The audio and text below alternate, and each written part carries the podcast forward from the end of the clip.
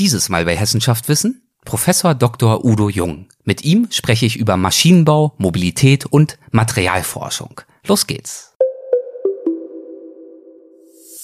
Leidenschaftliche Wissenschaftler erzählen von aufregenden Forschungsprojekten und zukunftsweisenden Erkenntnissen. Jede Folge ein neuer Streifzug durch die Faszination Wissenschaft. Das ist Hessen schafft Wissen, der Podcast mit Erik Lorenz. Mein Gast ist dieses Mal Professor Dr. Udo Jung vom Fachbereich Maschinenbau, Mechatronik und Materialtechnologie der Technischen Hochschule Mittelhessen. Außerdem gehört er zum Kompetenzzentrum Automotive, Mobilität und Materialforschung und er erzählt uns in dieser Folge von diesem Kompetenzzentrum und von einigen spannenden Forschungsprojekten, die er leitet. Darin beschäftigen er und sein Team sich unter anderem mit der Elektrifizierung von Nutzfahrzeugen und mit der Frage, wie sich Bionik im Leichtbau nutzen lässt. Viel Spaß bei unserem Gespräch. Guten Tag, Herr Professor Dr. Jung. Herzlich willkommen zum Podcast Hessenschaft Wissen. Freue mich sehr, dass Sie mitmachen. Ja, sehr gerne. Ich freue mich, dass Sie hier zu Gast an der THM sind. Sie gehören hier an der THM zum Fachbereich Maschinenbau, Mechatronik und Materialtechnologie. Und äh, mich würde zum Einstieg interessieren, wie dieser Fachbereich hier an der THM aufgebaut ist. Das heißt, welche Schwerpunkte hat er und was können Sie mir über die Ausrichtung des Fachbereichs erzählen? Ja, sehr gerne. Der Name ist ja schon etwas länger und versucht, die große Bandbreite abzubilden. Natürlich steht der Maschinenbau im Zentrum und unter Maschinenbau kann sich jeder etwas vorstellen. Wir Maschinenbauer, ich selbst habe Maschinenbau studiert vor einigen Jahren und äh, da geht es darum, Maschinen zu konzipieren, zu konstruieren und am Ende auch zu bauen und zu in Betrieb zu nehmen. Das steht im Mittelpunkt. Aber die IT und die Elektronik nehmen einen immer größeren Teil in Anspruch und von daher äh, sind auch die mechatronischen Ausrichtungen sehr wichtig heute. Und ja, keine Maschine funktioniert oder lässt sich ohne Werkstoffe, ohne Material herstellen und betreiben, so dass auch die Materialtechnologie eine wichtige Ergänzung darstellt. Wir bieten insgesamt fünf Vertiefungsrichtungen an. Im Maschinenbau, im Studiengang Maschinenbau ist das zum einen der Schwerpunkt Maschinensysteme und Konstruktion. Das dürfte so der klassische Konstrukteur sein, den wir dann hier mit dem Abschluss entlassen. Der Entwicklungsingenieur, der Konstrukteur, der die Maschinen eben ersinnt und dann auch konstruiert und ausarbeitet und so auslegt, dass sie funktionieren. Der zweite Schwerpunkt ist die Energie- und Antriebstechnik wo es um konventionelle Energiegewinnung, aber auch um erneuerbare Energiemethoden und Energieressourcen geht. Antriebstechnik ebenso heute gesplittet, klassische Verbrennungsmotoren, aber auch Elektromotoren und moderne Antriebe gehören dazu, werden untersucht. Das ist der zweite Schwerpunkt und äh, der dritte Schwerpunkt oder Vertiefungsrichtung, das ist synonym zu verstehen, nennt sich Mobilität und Leichtbau. Da heben wir vor allem ab auf mobile Maschinen, vielleicht auch auf Fahrzeuge im Schwerpunkt. Anderswo nennt man das vielleicht auch Fahrzeugtechnik aber wir verstehen durchaus mehr darunter. Mobilität kann eben auch die Mobilität von Maschinen bedeuten oder bis hin zur Mobilität im Alter, dass dort äh, Bewegungen von Menschen erleichtert werden. Und überall dort, wo Massen bewegt werden, bei der Mobilität, Beweglichkeit, Bewegung, muss man auf geringes Gewicht achten, auf Leichtbau, weil man bei jeder Bewegung von Massen Energie benötigt. Und wir wollen alle möglichst wenig Energie aufbringen und ressourceneffizient arbeiten, wenige Emissionen nur verursachen, so dass Mobilität und Leichtbau, das ist auch die jüngste Vertiefungsrichtung, sich wunderbar ergänzen. Und die vierte Vertiefung ist die Material- und Fertigungstechnologie, wo wir mit den Studierenden gemeinsam die Grundlagen schaffen, welche Werkstoffe sind in welchem Bauteil an welcher Stelle die geeigneten und ja, wie sind sie herzustellen? Was ist bei der Fertigung zu beachten? So dass wir im Maschinenbau diese vier Vertiefungsrichtungen haben mit einer sehr großen Breite. Und die fünfte Vertiefungsrichtung kommt aus der Mechatronik und äh, ist auch mit diesem Namen Mechatronik belegt, so dass diese Kombination aus Mechanik, aus IT und Elektronik, diese Verknüpfung auch hier für angehende Maschinenbauer oder Mechatroniker äh, studierbar ist und äh, auch einen guten Zulauf hat. Das sind die fünf Vertiefungsrichtungen, eine sehr große Breite, etwa 1000 Studierende und eine Menge fleißige Hände. Und wo setzen Sie Ihre fleißigen Hände dort am ehesten ein innerhalb dieser fünf Schwerpunktgebiete? Wo liegen da Ihre Schwerpunkte? Ja, gerade der Schwerpunkt Maschinensysteme und Konstruktion sowie auch Mobilität und Leichtbau, das sind äh, meine Schwerpunkte. Mein Labor, das ich hier betreiben darf, beschäftigt sich mit dem Leichtbau und der Betriebsfestigkeit so dass genau der Leichtbau, die Leichtbaukonstruktion, dann aber auch die Betriebsfestigkeit, die Haltbarkeit von leichten Komponenten und die virtuellen Entwicklungsmethoden, die Prüfmethoden, das ist mein, meine Passion, Leichtbau und Betriebsfestigkeit. Vielleicht können wir das ja ähm, zum Teil an einem Beispiel mal verdeutlichen ein interessantes Projekt, in dem sie involviert waren oder sind. Ich weiß es ehrlich gesagt gar nicht so genau. Da geht's um Bionik im Leichtbau. Ja. Ist das noch ein Projekt, was aktuell noch Das läuft? ist ein laufendes Projekt mhm. und wir werden auch äh, heute, nein, gestern in vier Wochen werden wir dann die Partner dieses Forschungsprojektes wieder treffen zu einer Arbeitskreissitzung. Wir sind äh, hier gefördert von der vom Land Hessen in der Reihe Löwe Landesoffensive, wo wir in diesem Projekt äh, Bionik Additiv die tolle Möglichkeit haben, die additive Fertigung von metallischen Komponenten zu weiterzuentwickeln, zu untersuchen, zu erforschen und im Schritt davor, bevor man an die Fertigung geht mit 3D-Druckern, das ist ein anderer Begriff, muss man sich überlegen, macht es Sinn, Bauteile, Maschinenbauteile, die wir schon seit Jahrzehnten nutzen, jetzt einfach nur anstatt sie zu gießen oder zu drehen, zu fräsen, mit der additiven Fertigung herstellen. Das wäre viel zu kurz gesprungen. Die additive Fertigung bietet sehr große Gestaltungsfreiheiten und das kann man nutzen, wenn man mit der bionischen Konstruktionspraxis arbeitet. Das heißt, wir schauen uns in der Natur um, was die Evolution über Milliarden von Jahren bis ins Detail optimiert hat, vielleicht unter dem Stichwort Survival of the Fittest, und versuchen diese Bauprinzipien, diese Lösungsansätze in der Technik nutzbar zu machen. Also ganz kurze Zwischenfrage, nur damit wir auch mitkommen. Bionik äh, ist definiert eben durch genau das, dass wir uns in der Natur Vorbilder suchen für Entwicklungsprinzipien, für Konstruktions- und Verfahrensprinzipien und das dann eben Vorbilder aus der Natur technisch umsetzen. Richtig. Bionik ist ja eine, ein, das Wort an sich setzt sich ja zusammen aus Biologie und Technik und äh, genau diese Zusammenarbeit oder diese Synergie will die Bionik nutzen. Und äh, in der Tat, es gibt zwei verschiedene Ansätze. Man kann in der Biologie nach tollen Lösungen Ausschau halten und sich dann fragen, wie kann ich diese Lösung der Natur in der Technik gewinnbringend einsetzen für eine bessere Performance, für besseren Leichtbau, für ganz neue Funktionen.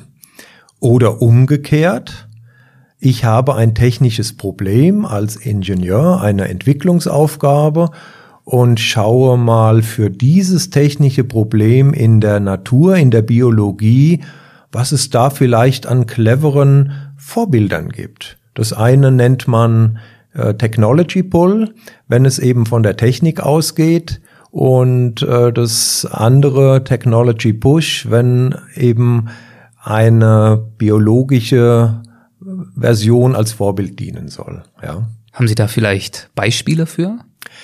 Ja, wir arbeiten gerade an einer Klappe, die einen Luftstrom ermöglichen soll oder eben auch nicht. Und äh, solche Klappen werden typischerweise über beispielsweise Elektromotoren angesteuert. Und wir schauen uns gerade an, inwieweit es möglich ist, mit der Venus-Fliegenfalle, also eine Pflanze, die im geöffneten Zustand wartet, bis sich eine, ein Insekt oder eine Fliege in die äh, Frucht begibt, in die Pflanze und dann blitzschnell innerhalb von wenigen Hundertstel Sekunden zuklappt und dann entsprechend die, das Insekt fängt. Wir wollen keine Insekten fangen natürlich, aber wir können, wir versuchen mit diesem Mechanismus eine intelligente Klappe für einen Luftstrom zu steuern. Mal schauen, ob uns das gelingt. Das ist so eine ganz aktuelle Herausforderung, wo wir schauen, wie funktioniert das überhaupt mit der Venusfliegenfalle? Wie können wir das technisch übertragen? Wir führen technische Berechnungen dazu durch, wollen erste Prototypen bauen, um das auch einfach mal auszuprobieren. Mal gespannt, ob uns das gelingt. Andere Produktbeispiele, die ich gefunden habe, weil ich finde, das Thema Bionik ist ja wirklich faszinierend. Was kann man aus dieser, aus diesen Vorbildern aus der Natur lernen? Sind ja zum Beispiel auch Reißverschlüsse oder Schwimmflossen oder irgendwelche Strömungskörper, die sich in der Form an Fischen orientieren. Ja, richtig. Äh, oder äh, der, das Bambusrohr, das ist eine hervorragende Leichtbaukonstruktion. Ein Hohlstruktur, die einfach sehr viel leichter ist, wie wenn man den Innenraum füllen würde und trotzdem sehr sehr ausgezeichnete technische Eigenschaften besitzt. Auch das übernehmen wir als Gestänge zur Steuerung in, in Maschinen und machen dadurch Leichtbau am Beispiel der Natur. Also da gibt es heute ja schon Lotus-Effekt äh, umgesetzte äh, Ideen oder technische Lösungen, die ganz klar auf die Vorbilder aus der Natur zurückzuführen sind. Lotus-Effekt, was ist das?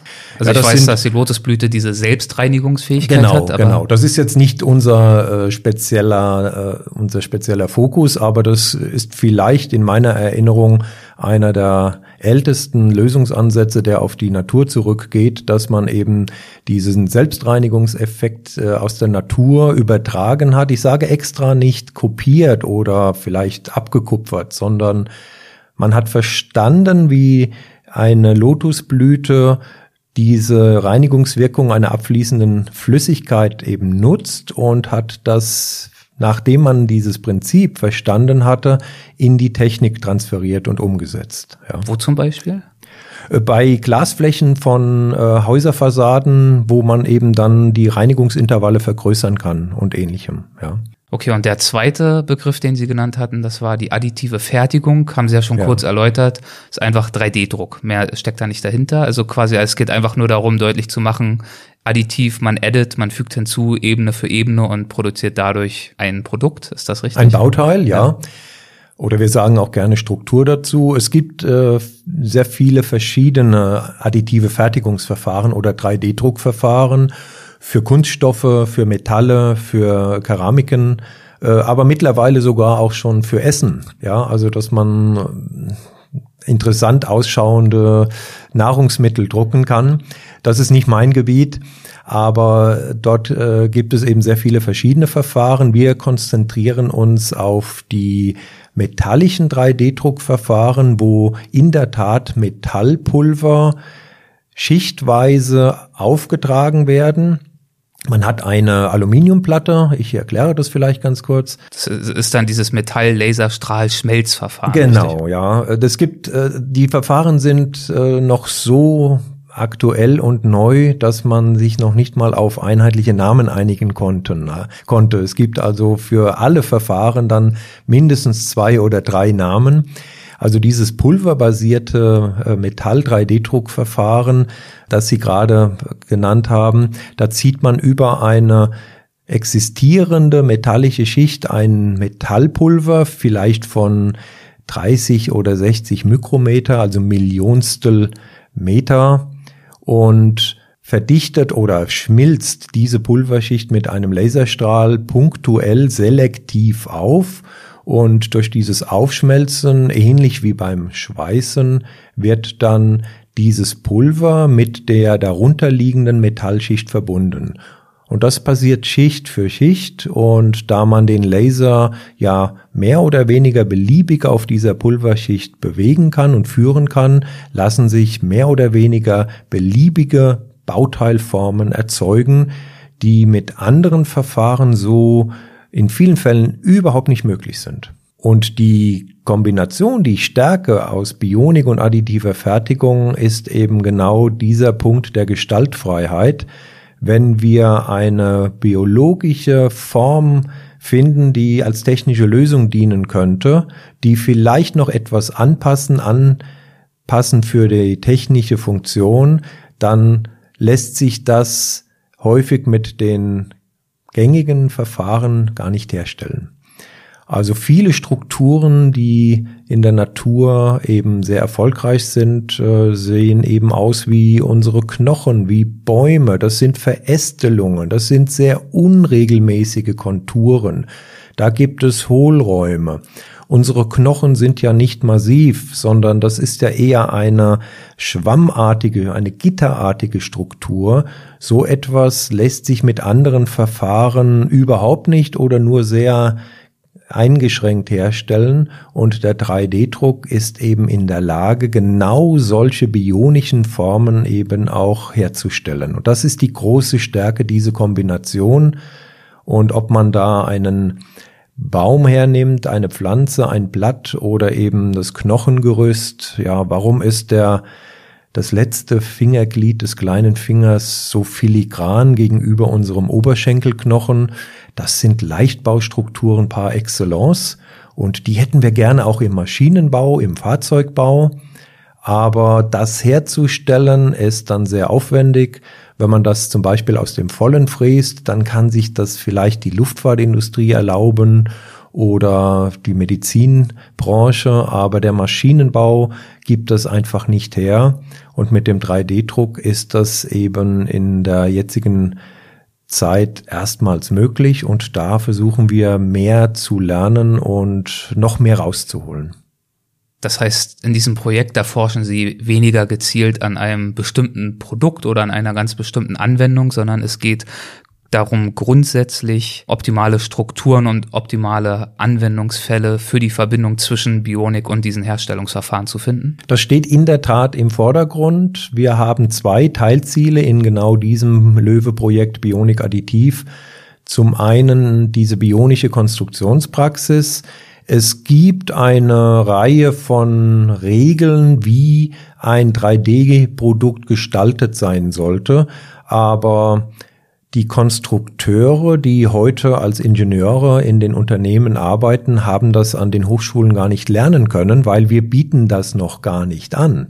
Und ich selbst habe mich als Hochschullehrer schon einige Male gefragt, wie müsste ich denn eigentlich die Studierenden, die bei mir in der Konstruktionslehre oder in der Konstruktionsmethodik sitzen, wie müsste ich die denn ausbilden, damit sie für diese additive Fertigung unter bionischen Gesichtspunkten optimal konstruieren?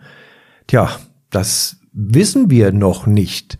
Und es gibt einige Kurse und Schulungen, aber da müssen wir eben noch forschen. Und genau das war der Hessenagentur wert, dieses Projekt zu bewilligen, um im, in Zusammenarbeit mit zwei äh, Unternehmen hier aus Hessen dann mal auszuloten, was muss ein Konstrukteur tun, um diese Synergie eben auch zu heben, die nachgewiesenermaßen existiert, aber wo das, äh, die Erfahrungen eben noch nicht äh, in den Unternehmen vorhanden sind. Wir haben die Firma FKM aus Biedenkopf als Projektpartner. Das ist ein 3D-Druckdienstleister, mit dem wir schon seit mehreren Jahren zusammenarbeiten. Und wir haben die Firma Voco aus Bad Sodensaal-Münster als Anwender, ein Automobilzulieferer im Boot. Und äh, die Firma Voco hat das Produkt und die bionische Konstruktionspraxis im Fokus. und Firma FKM Sintertechnik ist in der Lage, die Teile dann auch herzustellen. Und wir begleiten die Forschung und können in unserem Prüflabor die Teile dann auch testen, ob sie das halten, was wir uns von ihnen versprechen und was zum Beispiel dann auch technische Berechnungen, Simulationen versprechen, so dass diese diese Produkt oder diese diese Partnergruppe, diese Partnerzusammenstellung, das Konsortium wunderbar zusammenpasst. Jeder hat so seine Expertise. Jeder hat auch einen leicht anderen Fokus, also vielleicht bei Firma Voco eher die bionische Konstruktionspraxis. Dort arbeiten wir mit Konstrukteuren, wunderbarerweise auch mit äh, zwei Entwicklerinnen zusammen, was ja im Maschinenbau dann äh, nicht alt, äh, alltäglich ist. Und von Seiten FKM Sintertechnik stellt sich natürlich die Frage, wie stellen wir sowas am Ende her, damit es auch funktioniert, dass Maße eingehalten werden, dass die Teile auch über vielleicht 15 äh, Jahre in einer Maschine ohne zu murren funktionieren. Und äh, wir spiegeln dann auch gemeinsam oder wir erforschen oder erarbeiten dann gemeinsam die Fertigungsparameter, die zu guten Produkteigenschaften führen. Und diese Parameter, die prüfen Sie dann eben hier im Labor, das haben Sie ja gerade schon gesagt. Wie kann ich mir dieses Labor vorstellen? Ja, also da ja die Betriebsfestigkeit mein Arbeitsschwerpunkt schon seit vielen Jahren und auch seit meiner Ausbildung darstellt, geht es um diese Haltbarkeit auf Dauer. Das heißt, wir können in unserem Labor mit Hilfe von Hydraulik und Pneumatikzylindern ein Bauteil belasten, entlasten, belasten, entlasten. Immer wieder. Das machen wir tausende Mal, millionenfach, Tag und Nacht, übers Wochenende. Über Kamerasysteme und Sensoren verfolgen wir, dass der Versuch nicht aus dem Ruder läuft, wenn der Versuchsingenieur gerade mal nicht vor Ort ist. Diese Dauerhaltbarkeit, also wie viel Belastungszyklen kann das Bauteil ertragen, ohne dass es anreißt oder zerbricht, das ist für die Funktion im Alltag extrem wichtig. Wir alle verlassen uns darauf, dass bei einem Pkw während der Fahrt äh, nichts abbricht, schon gar nicht irgendwie ein Bremssattel oder äh, wie ein Rad verlieren. Und wenn wir in den Fahrstuhl steigen, verlassen wir uns darauf, dass die Tragseile und die Antriebsmotoren, die Bremsen funktionieren. Bei allen technischen Produkten bauen wir auf die Haltbarkeit und das ist zum Beispiel eine Eigenschaft, die wir testen, aber auch die Nachgiebigkeit. Wie stark gibt ein Bauteil unter Belastung nach? Und ist das noch tolerierbar oder ist das eine zu große Nachgiebigkeit? Solche Dinge können wir untersuchen. Wie schwingt ein Bauteil? Als Autofahrer kennen wir das sicherlich alle. Wenn ein Lenkrad vibriert, dann ist das bei einer längeren Fahrt sehr unangenehm. Solche Vibrationen wollen wir vermeiden. In der Produktion wollen wir Vibrationen unterbinden, weil einfach dann die Fertigungsqualität nicht passt. Und das sind Dinge, die wir in unserem Labor für Leichtbau und Betriebsfestigkeit ganz konkret auch testen können. Sie haben vorhin auch gesagt, dass Sie sich oftmals Gedanken darüber machen, wie im Angesicht von diesen neuen technischen Entwicklungen aller 3D-Druck, wie es Ihnen da möglich ist, Ihre Studierende auch äh, entsprechend vorzubereiten. Wie schaffen Sie es denn selbst am Puls der Zeit zu bleiben?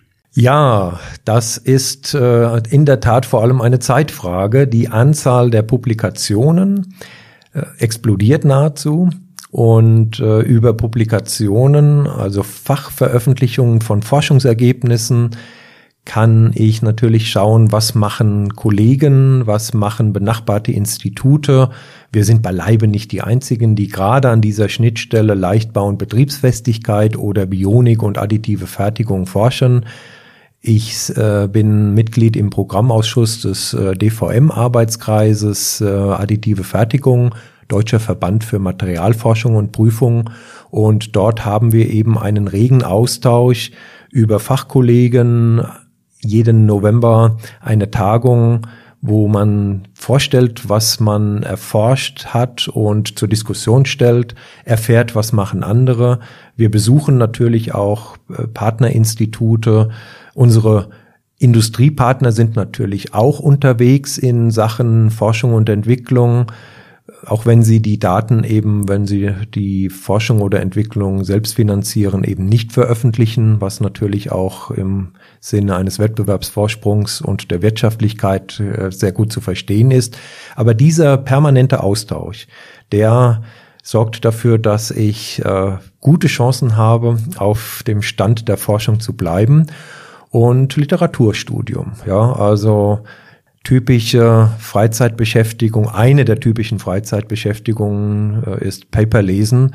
Und äh, meine Frau und meine unsere Tochter äh, scherzen schon mal gerne, kannst du auch mal ein anderes Buch lesen als so ein Fachschinken.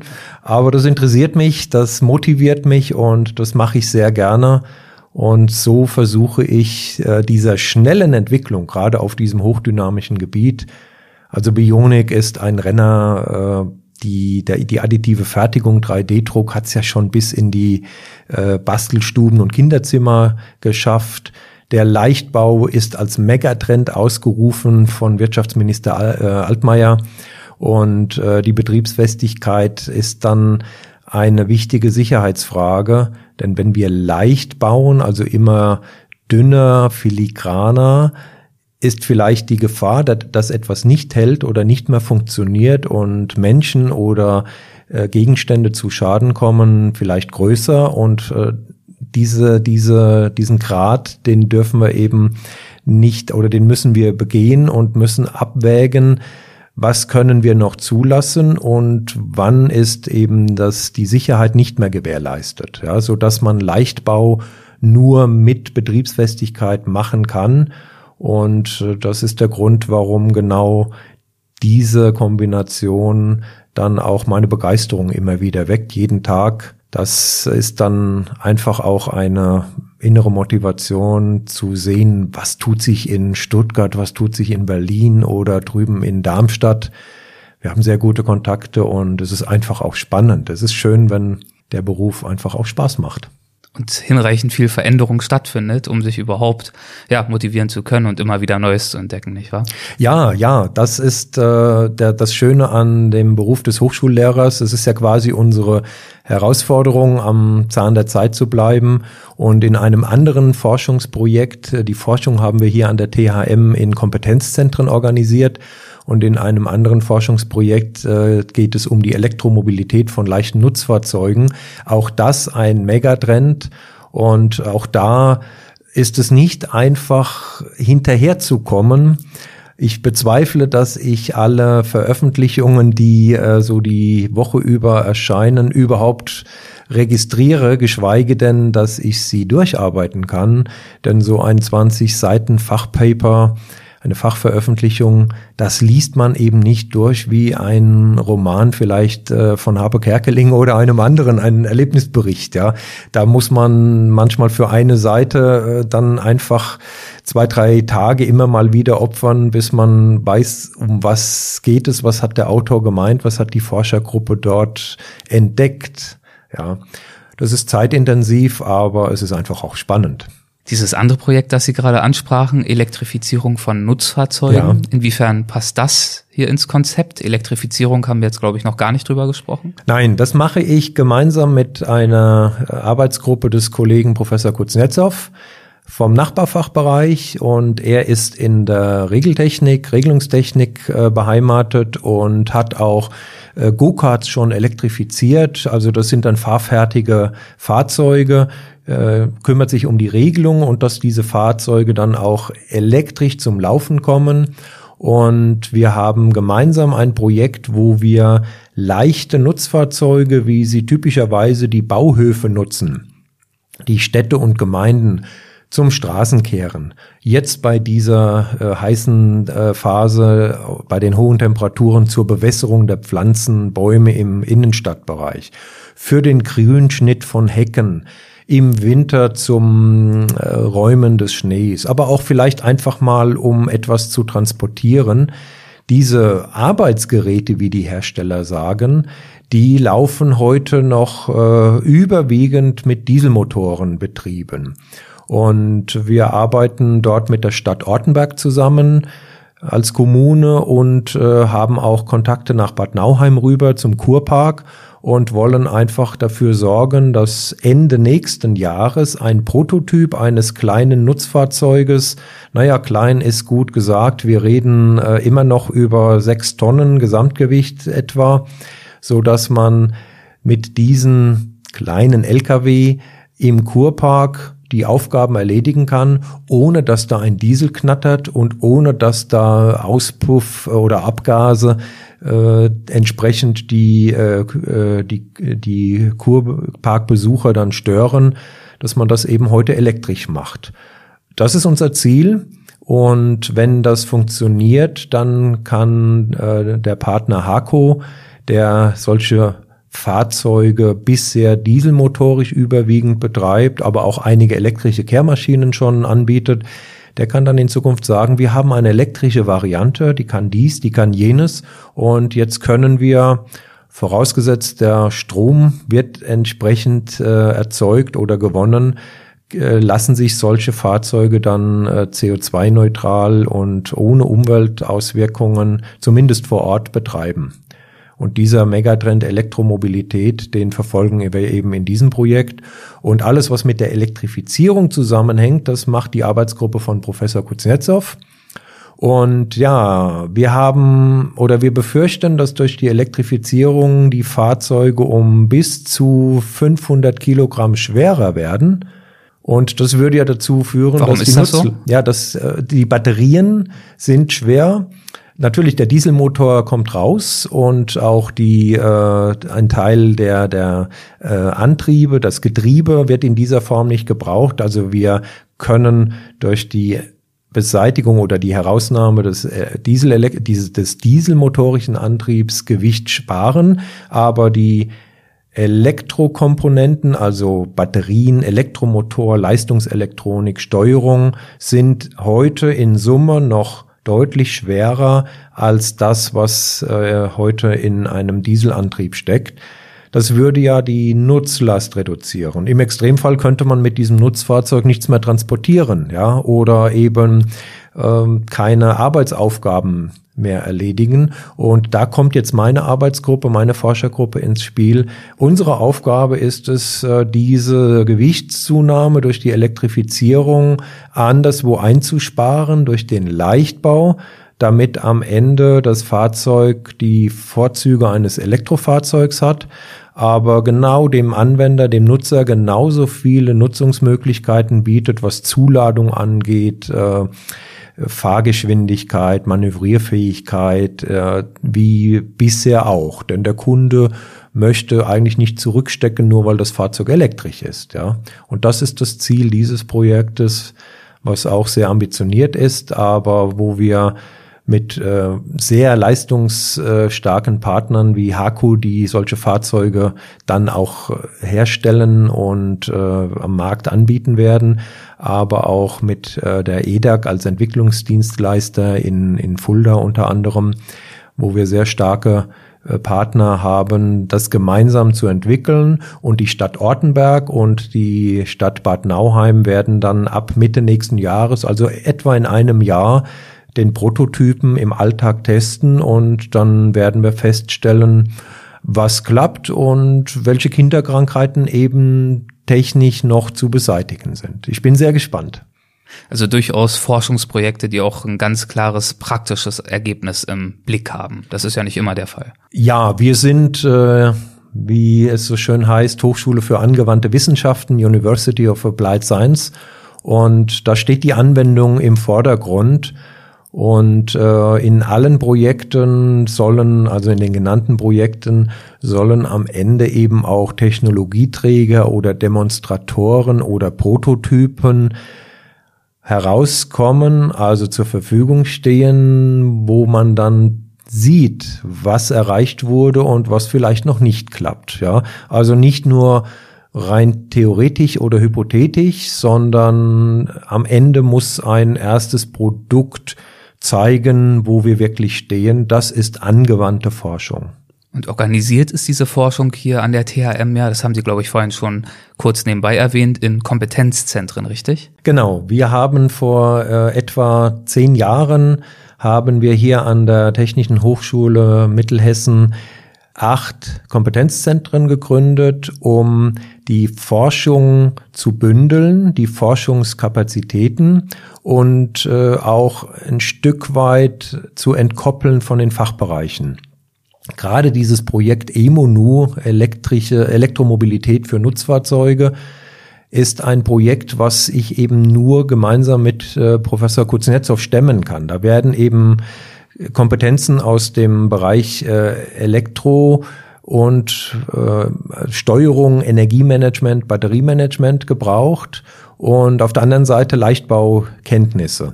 Das hätte früher vielleicht zu Diskussionen und Überlegungen geführt, in welchem Fachbereich machen wir das denn und das kann dann auch oder konnte schon mal dazu führen, dass ein Projekt dann doch nicht zum Laufen kam. Wir haben jetzt diese Kompetenzzentren und in diesem Kompetenzzentrum Automotive, Mobilität, Materialforschung, äh, ich stehe diesem Kompetenzzentrum gemeinsam mit einem Kollegen aus Gießen, Professor Colling, vor. Dort arbeiten eben etwa ein Dutzend Fachkollegen aus fünf oder sechs Fachbereichen interdisziplinär zusammen. Und je nach Forschungsaufgabe können wir die Fachleute zusammenbringen, die an einer Aufgabe arbeiten, die aber verschiedene Kompetenzen erfordern.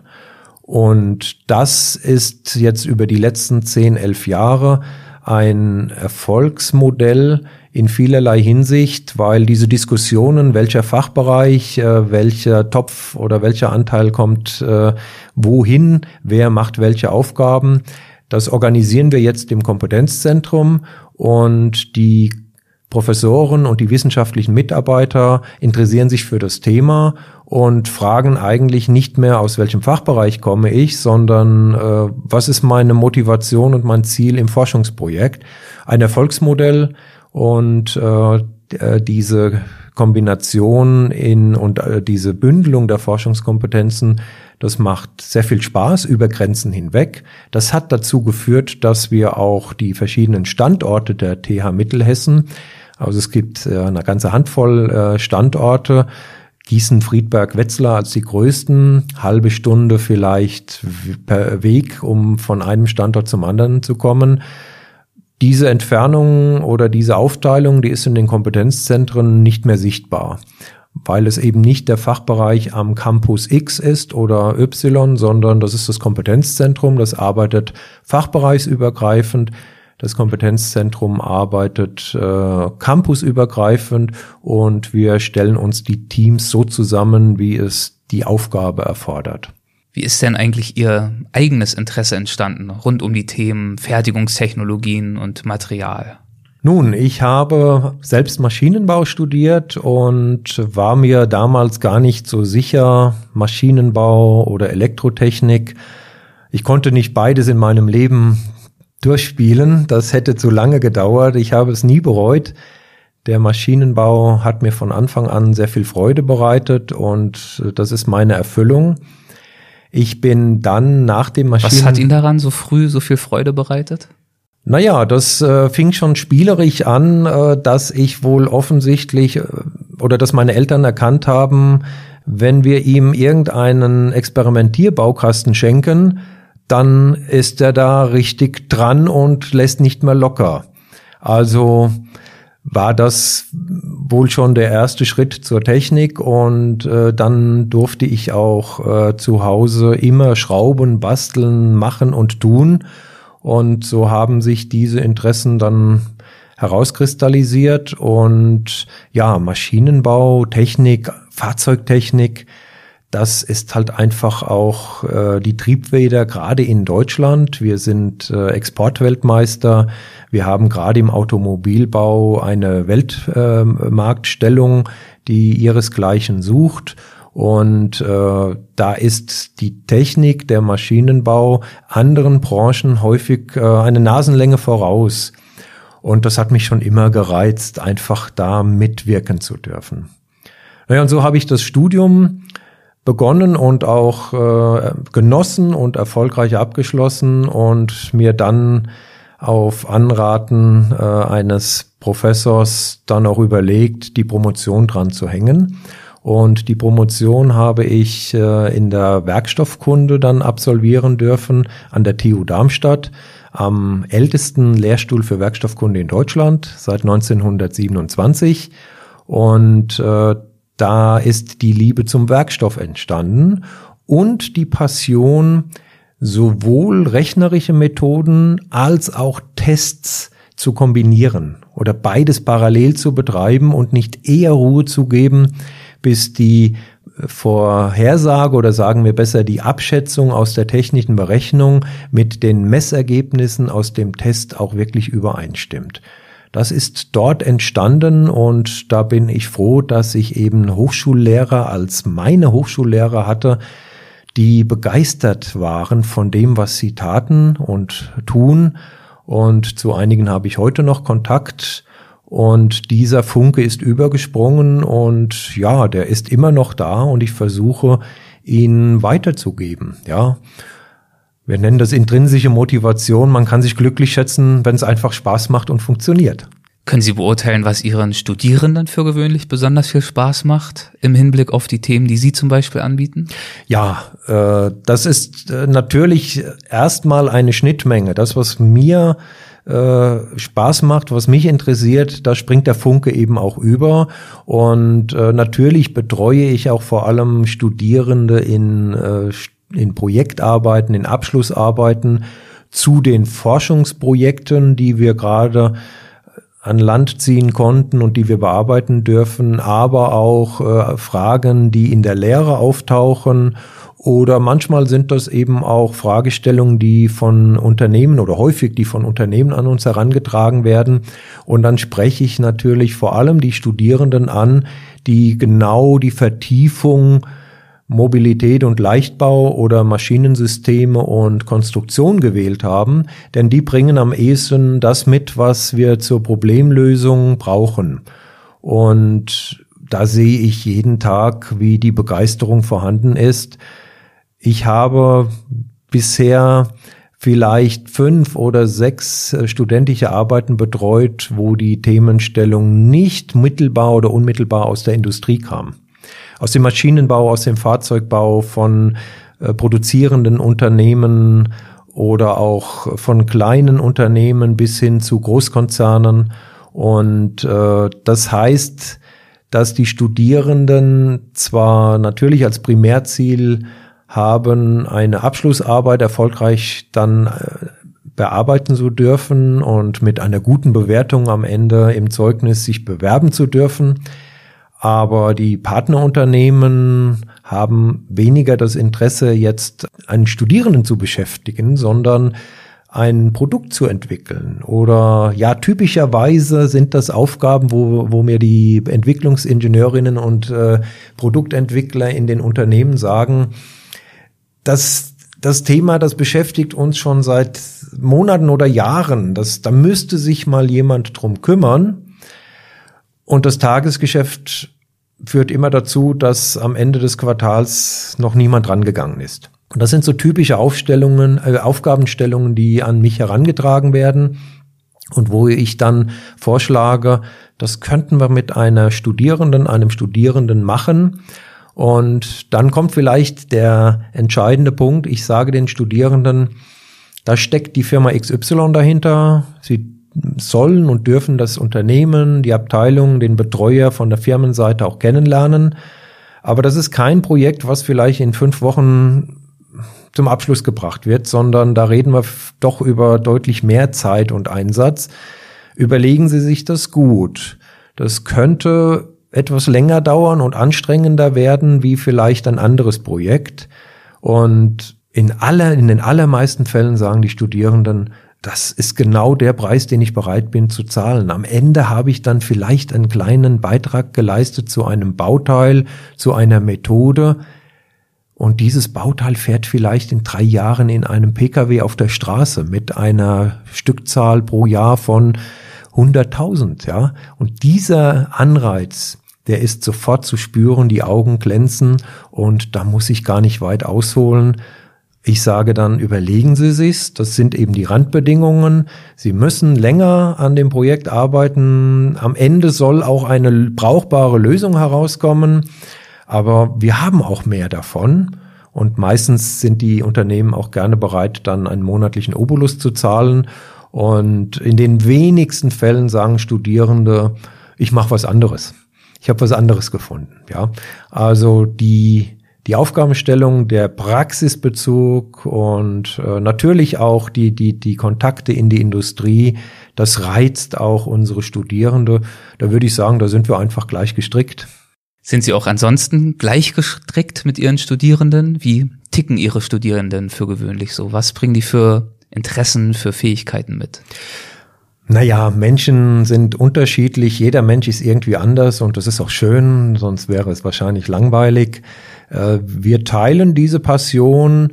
Es äh, ist aber auch überhaupt kein Problem, dass äh, Studierende dann mal sagen, ich suche aber eigentlich ein Gebiet eher in der Material- und Fertigungstechnologie oder im Bereich Energie. Und dann äh, sage ich den Studierenden auch, aber da gibt's äh, Hochschullehrer und Arbeitsgruppen bei uns an der Hochschule, ob im Fachbereich, hier am Campus oder eben in äh, in einem anderen Fachbereich, äh, das, in, das stört mich dann nicht. Dann sage ich, gehen Sie doch zum Professor oder zur Professorin X oder Y. Da sind Sie bei diesem Thema sehr viel besser aufgehoben. Ja. Ich habe meine Expertise bis zu einem gewissen Grad in einem begrenzten Feld. Da traue ich mir zu, dann das Wissen weiterzugeben und Studierende zu betreuen. Und es gibt äh, sehr viel mehr Felder, wo ich eben nicht zu Hause bin und das gebe ich dann besser in Hände, äh, in andere Hände, die dort die Berufserfahrung haben, die Ausbildung und wo auch der Arbeitsschwerpunkt ist. Ja. Also gleich und gleich gesellt sich gern, wobei natürlich die ja, die, die Herangehensweise an ein Projekt, äh, manchmal auch die, die Zeitplanung, das kann schon sehr verschieden sein, aber ich sage äh, dann auch in, zu meinen Mitarbeitern und äh, Mitarbeiterinnen zu, in der Arbeitsgruppe generell, mich interessiert nicht, ob ihr jetzt morgens um halb sieben schon anfangt und dann um halb vier äh, lieber Feierabend macht oder ob ihr um zehn anfangt und dann länger macht. Mich interessiert der gemeinsame Fortschritt nach einem Monat, nach einem Quartal. Und solange der stimmt, wollen wir uns nicht mit irgendwelchen Nebensächlichkeiten aufhalten. Und ähm, wie sich einer kleidet oder gibt, woher er kommt, äh, das spielt keine Rolle. Ich hatte gerade jetzt äh, hintereinander einen türkischen Austauschstudenten äh, aus Bursa und äh, dann im Anschluss eine äh, Austauschstudentin auch aus äh, Bursa. Dort ist die Automobilindustrie in der Türkei äh, südlich des Marmara-Meeres ähm, äh, präsent und die Hochschule hat sich auch einen Fachbereich Automotive eingerichtet so dass äh, solche Dinge überhaupt keine Rolle spielen, also Nationalität, sondern haben wir gemeinsame Interessen? Wollen wir gemeinsam diese Aufgabenstellung anpacken? Los geht's. Los geht's ist für uns jetzt nicht das perfekte Stichwort, weil wir sind so gut wie am Ende. Ja. Aber bevor es zu Ende geht, würde ich gern noch zu einer Rubrik kommen, die haben wir in fast jeder Folge und das sind, oder sogar in jeder Folge bisher, die Halbsätze. Das heißt, ich würde einen Halbsatz vorgeben ja. und wir schauen einfach mal, ob Ihnen dazu was in den Sinn kommt. Wenn ja, was? Muss auch kein Halbsatz sein, kann so knapp oder ausführlich sein, wie Sie mögen. Ja, sehr gerne. An den Ingenieurswissenschaften beziehungsweise auch am Maschinenbau begeistert mich die ständige Bewegung. Es gibt Abwechslung pur und äh, heute ist nichts mehr so wie vor einem oder vor zehn Jahren und wahrscheinlich wird diese Dynamik auch bleiben. Es wird nie langweilig. Zu meinen Vorbildern in den Ingenieurswissenschaften gehört? Ja, ganz äh, besonders mein äh, Doktorvater Professor Karl-Heinz Gloos von der TU Darmstadt. Äh, vielleicht hört er sich den Podcast an. Ich darf ihn recht herzlich grüßen. Wir pflegen äh, immer wieder Briefkontakt und äh, sehen uns auch gelegentlich mal. Aber gerade die eigenen äh, Professoren, äh, also meine eigenen Lehrmeister äh, begleiten mich heute noch und das gilt auch für meine Vorgänger hier im Fachbereich. Professor Messer, der den Leichtbau hier etabliert hat, mit einer etwas anderen Ausrichtung, also nicht schwerpunktmäßig für die Automobilbranche, und äh, auch äh, Professor Diem, beide im Ruhestand, die als ich hier Lehrbeauftragter war und eine Vorlesung äh, einmal die Woche angeboten habe, schon gesagt haben, Sie würden gut zu uns passen. Und das habe ich damals abgetan. Letztlich hatten Sie recht behalten. Ich bin genau in diese Fußstapfen getreten und das sind äh, heute noch sehr, äh, sehr gute Vorbilder, menschlich wie auch fachlich. Ihr Doktorvater von der TU Darmstadt, warum sehen Sie in ihm ein Vorbild? Ja, er hat es äh, verstanden, äh, die Studierenden und die Mitarbeiter zu begeistern. Äh, die Vorlesungen Werkstoffkunde bei ihm waren immer sehr gut besucht und es gab tosenden Applaus. Man hat auch nach, äh, nachdem er 20 Jahre dieses Gebiet als Fachgebietsleiter und als Institutsleiter des Instituts für Werkstoffkunde in Darmstadt begleitet hat. Auch nach 20 Jahren, ich war dann äh, Assistent und bin dann mit in die Vorlesungen und habe äh, dann ihm assistiert an der Stelle. Und äh, jede Vorlesung war so, als wäre es das erste oder zweite Jahr. Äh, er konnte, er kann druckreif formulieren und diese Begeisterung hat die Studierenden infiziert, ob sie nun von der Werkstoffkunde begeistert waren oder nicht. Und die Evaluationen, die ich als Institutsmitarbeiter auch auswerten durfte, äh, die waren immer blendend. Ja, also man hat ihn einfach geliebt für die Art der Lehre. Und äh, wenn ich das nur annähernd schaffe, dann äh, bin ich zufrieden. Die Arbeit an der Technischen Universität Mittelhessen ist für mich ja, genau der richtige Schritt und eine Erfüllung jetzt seit 14 äh, Jahren. Also ich bin in meinem 29. Semester hier an der THM und äh, es ist, es bietet sehr viel Freiheit. Und die THM hat sich enorm entwickelt in den letzten, im letzten Jahrzehnt, so dass wir von den ursprünglich reinen Lehraufgaben, Fachhochschulen waren ja in den 70er Jahren für Lehraufgaben alleine zuständig, gewandelt hat zu einer forschungsstarken Hochschule. Wir sind in der Weiterbildung aktiv und wir haben ja gerade vor wenigen Wochen als eine der, der wenigen Fachhochschulen oder Hochschulen für angewandte Wissenschaften das Promotionsrecht verliehen bekommen. Und auch ich selbst bin jetzt äh, in der Lage, über das Promotionszentrum Ingenieurwissenschaften in, an der Technischen Hochschule Mittelhessen und an der Justus-Liebig-Universität in Gießen und der Uni in Marburg, Philipps-Universität. Wir haben jetzt das Recht, Maschinenbauingenieure zu promovieren. Ich bin froh, dass ich Teil dieses erfolgreichen Netzwerks sein darf.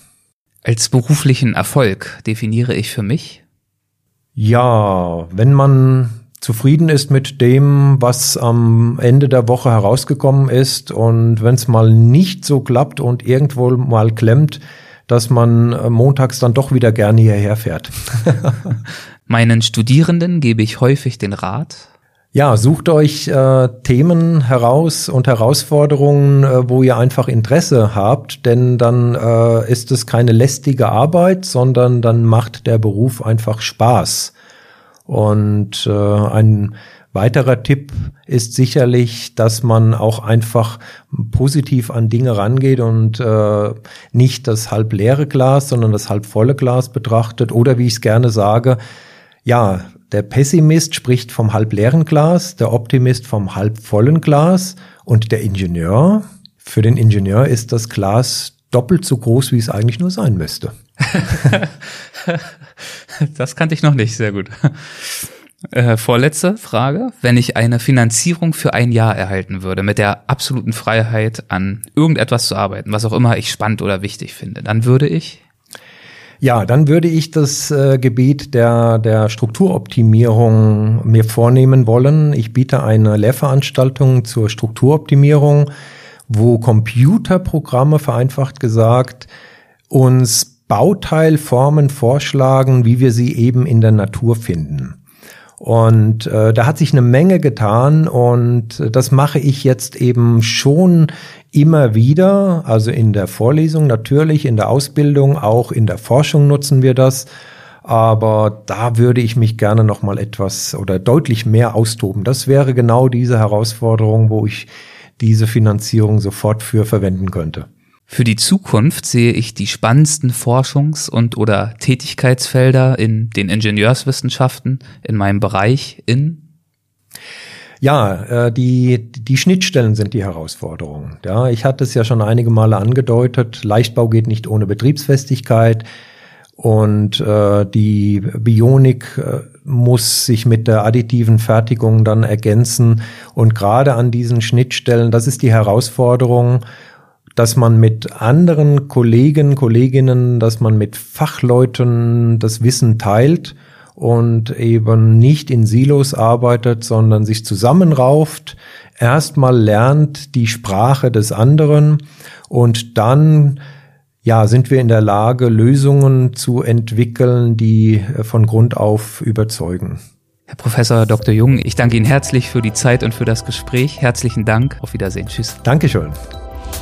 Hessen schafft Wissen. Der Podcast.